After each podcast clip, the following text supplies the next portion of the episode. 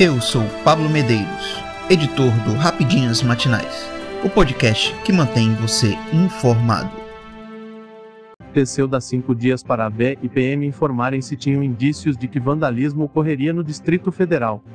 O ministro Vital do Rego, do Tribunal de Contas da União Teceu, concedeu nesta quarta-feira, 11, à Agência Brasileira de Inteligência ABE e à Polícia Militar do Distrito Federal PMDF, o prazo de cinco dias para que as instituições informem o órgão se houve a identificação de indícios de que ocorreriam vandalismos nos atos registrados na Praça dos Três Poderes no último domingo, 8.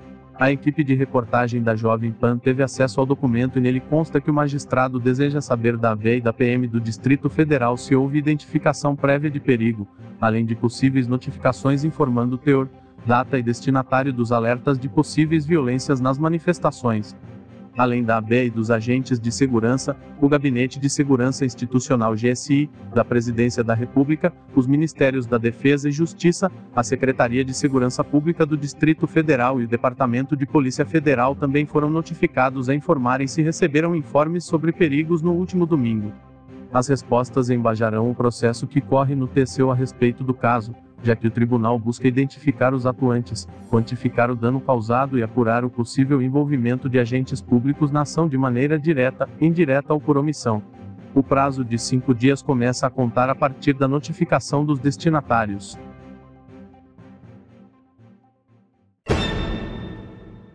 PZRV incitação a atos antidemocráticos e pede abertura de inquérito contra três deputados.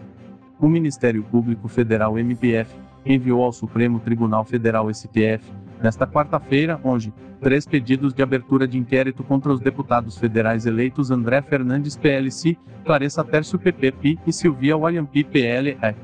Segundo o órgão, os crimes investigados seriam supostas práticas de incitação pública à prática de crime e tentativa de abolir, mediante violência ou grave ameaça, o Estado democrático de direito, impedindo ou restringindo o exercício dos poderes constitucionais. De acordo com o MPF, publicações realizadas pelos eleitos no último dia 8 de janeiro indicariam a existência de incitação de atos de violência. Os pedidos de abertura foram realizados pelo Subprocurador-Geral da República, Carlos Frederico Santos a estrutura normativa do crime de incitação ao crime de impedir ou restringir o livre exercício dos três poderes da União, ao nível dos seus pressupostos típicos objetivos, está toda preenchida, sendo desnecessária a demonstração de nexo causal entre o conteúdo da postagem e a situação perigosa que efetivamente conduziu à lesão do bem jurídico tutelado, afirmou o servidor. No domingo em questão, a deputada federal Clarissa Tércio divulgou em seu perfil no Instagram um vídeo em que a mesma diz: Acabamos de tomar o poder. Estamos dentro do Congresso. Todo o povo está aqui em cima. Isso vai ficar para a história, a história dos meus netos, dos meus bisnetos. André Fernandes, no dia 6 de janeiro, realizou publicações afirmando que nos dias seguintes ocorreria o primeiro grande ato contra o governo pentista eleito. Após a invasão, a foto da porta do, do gabinete do ministro Alexandre de Moraes vandalizada pelos invasores foi publicada em suas redes sociais. Já Silvia Wayampi republicou conteúdos no Instagram do dia 8 de janeiro que endossavam as práticas de violência. Povo toma a esplanada dos ministérios nesse domingo. Tomada de poder pelo povo brasileiro insatisfeito com o governo vermelho, afirmavam as mensagens.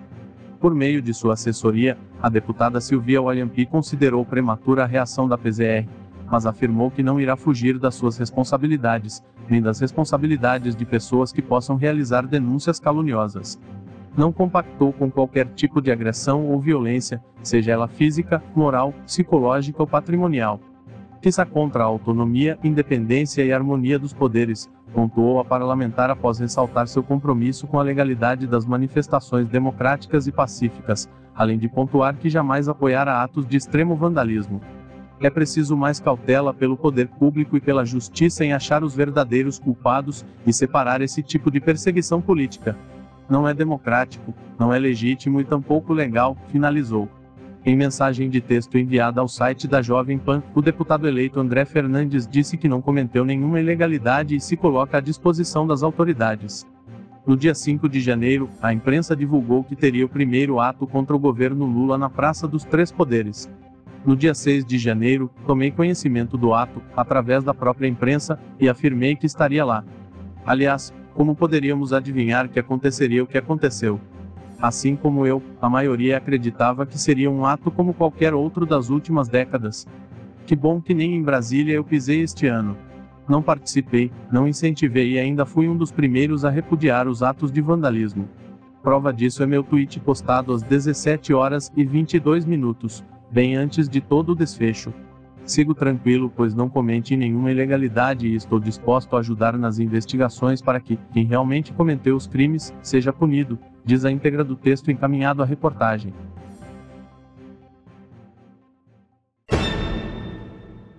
Moraes proíbe bloqueio de rodovias e invasão de prédios públicos em todo o país. O ministro Alexandre de Moraes, do Supremo Tribunal Federal STF, determinou a proibição do bloqueio de vias públicas e rodovias em todo o território nacional. A decisão atende à petição da Advocacia Geral da União Ágil, encaminhada na noite desta terça-feira, 10, após identificar uma nova mobilização para protestos contra o resultado das eleições de 2022. No documento, o órgão afirma que grupos extremistas vêm convocando manifestações de teor golpista, como a mega manifestação nacional pela retomada do poder, marcada para acontecer nesta quarta, 11, em todas as capitais do país, a partir das 18 horas.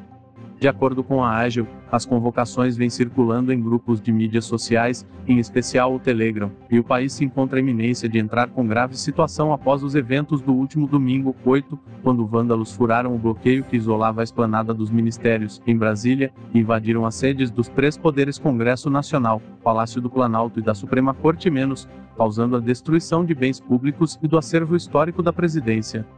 O mundo, estarrecido, assistiu à tentativa de completa destruição do patrimônio material e imaterial, além de todos os simbolismos que carregam das instituições democráticas. Estas resistiram e se fortaleceram.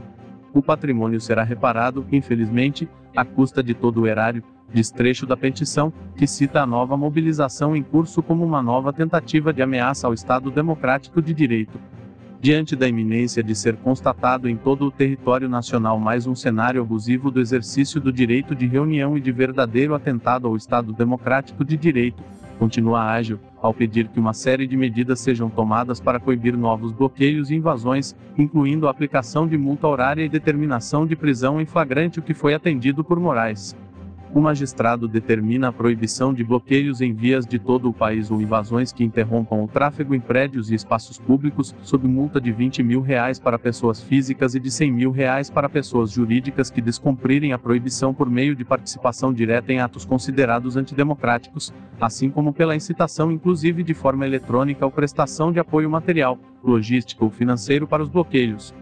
No despacho, Alexandre de Moraes prevê que as autoridades públicas de todos os níveis federativos adotem, sob pena de responsabilidade pessoal, as providências necessárias para impedir as tentativas de bloqueios, executando a prisão em flagrante delito daqueles que ocupem ou obstruam vias urbanas e rodovias, inclusive adjacências, bem como procedam à invasão de prédios públicos. O magistrado exige ainda a identificação de todos os possíveis veículos a serem utilizados na prática dos atos de obstrução, com qualificação dos proprietários, e bloqueio de contas e grupos do Telegram utilizados para a convocação dos atos.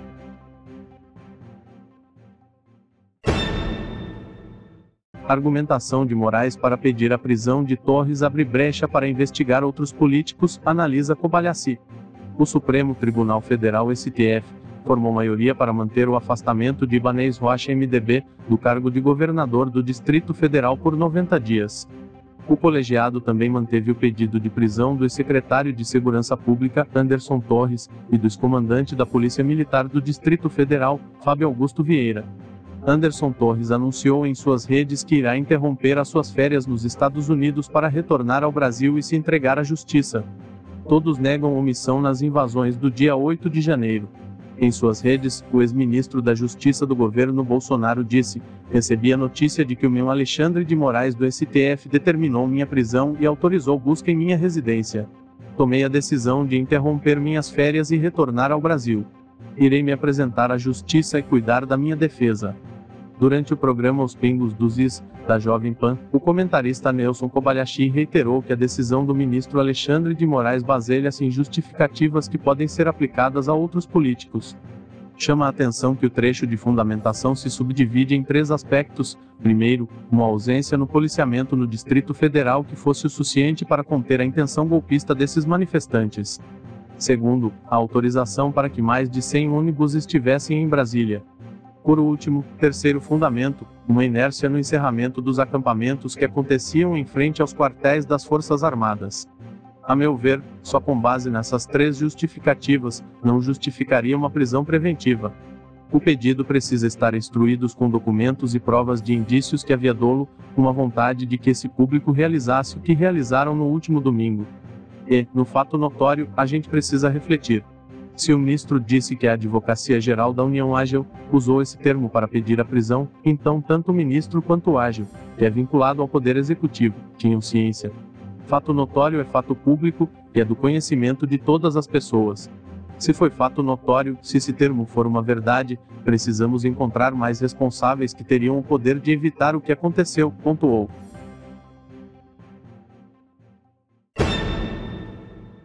Deputado quer CPI para investigar responsabilidade de Flávio Dino por invasão em Brasília. O deputado federal Evair Vieira Melo Pepes quer a abertura de uma comissão parlamentar de inquérito CPI para investigar as supostas responsabilidades do ministro da Justiça e Segurança Pública, Flávio Dino, pelos atos de vandalismo ocorridos no último domingo, 8, em Brasília. Em requerimento para a instalação do colegiado, o parlamentar defende que, considerando o conhecimento prévio e privilegiado do ministro sobre os acontecimentos, há indícios de que Dino havia ciência do ato que seria realizado no dia 8 de janeiro, e nada fez para intervir em tempo hábil, o que justificaria a investigação do grupo parlamentar. A Agência Brasileira de Inteligência AB teria afirmado que emitiu alertas diários, transparentes e apontando que ocorreriam manifestações com volume e violência na semana anterior ao ocorrido, diz o requerimento de CPI. A sinalização da AB teve como base uma notificação recebida pela Agência Nacional de Transportes Terrestres ANTT, a respeito de um volume incomum de ônibus sendo fretado com destino a Brasília, o que suscitaria maior atenção das autoridades. A informação antecipava alertava para um total de 105 ônibus, com cerca de 3,9 mil passageiros, se deslocando para a capital federal.